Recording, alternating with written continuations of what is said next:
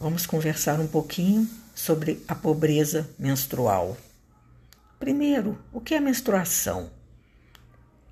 Todas as meninas, ao chegarem na puberdade, começa, quando elas começam a desenvolver o peitinho, a purificação corporal, alguém vai começar a mostrar para elas, a informar que em um determinado momento vai haver um sangramento. E esse sangramento não é doença, ele é um sinal da evolução do organismo daquela criança se transformando numa adolescente, posteriormente vai ter a sua vida como mulher ao longo dos anos. A menstruação não é uma coisa suja. A menstruação é fisiológica, ela mostra um bem-estar. A menina vai menstruar em torno de 9, 10 anos, já poderia ocorrer, mas mais frequentemente em torno de 12, 13 anos e até depois em torno de 15, 16 anos, de acordo com como é a sua família, como está o ambiente onde ela vive.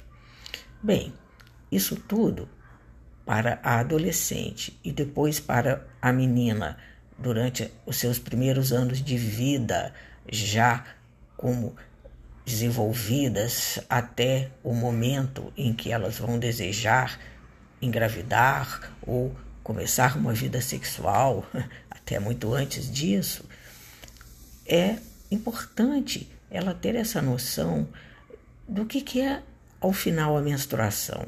Ela mostra que houve uma agitação, houve um movimento nos seus ovários que não coincidiram que ao ocorrer a liberação de um óvulozinho, ela chegasse a engravidar, se desejando tivesse alguma relação sexual naquele período e quando ocorre a menstruação, ela é um descamamento do tecidozinho dentro do útero chamado endométrio.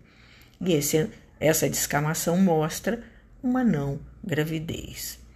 Bem, se isso é fisiológico, se isso é normal, se isso é o esperado, por que pensar em pobreza menstrual? Ah, mas aí é que vem essa visita mensal que é um sangramento para alguns um pouquinho maior, um pequeno, um pouquinho menor em quantidade, às vezes com alguns coágulos que é, podem se é, é, existir também ou podem ocorrer até com um pouquinho mais de cólica nesse período ou não, mas isso é, é, é tido como um, uma coisa normal. A gente não pode colocar é, um problema para uma descamação hormonal esperada periódica. Mas o grande problema da pobreza menstrual é que, neste momento, esta menina, esta adolescente, esta mulher, ela precisa ter o recurso higiênico de um absorvente é, que não impeça suas atividades, sua vida, é, as relações que ela tem no mundo de trabalho, é, no mundo externo, que não precisa ficar preocupada se sua roupa vai sujar, que não precisa deixar de ir à escola ou não, não precisa deixar de conviver no seu ambiente por vergonha, porque ela não tem um protetor eficiente. Então, isso é muito importante e passa a uhum. ser uma deficiência importante se algumas mulheres, se algumas adolescentes estão sendo cerceadas de conviver bem por falta deste cuidado, dessa condição uhum. higiênica.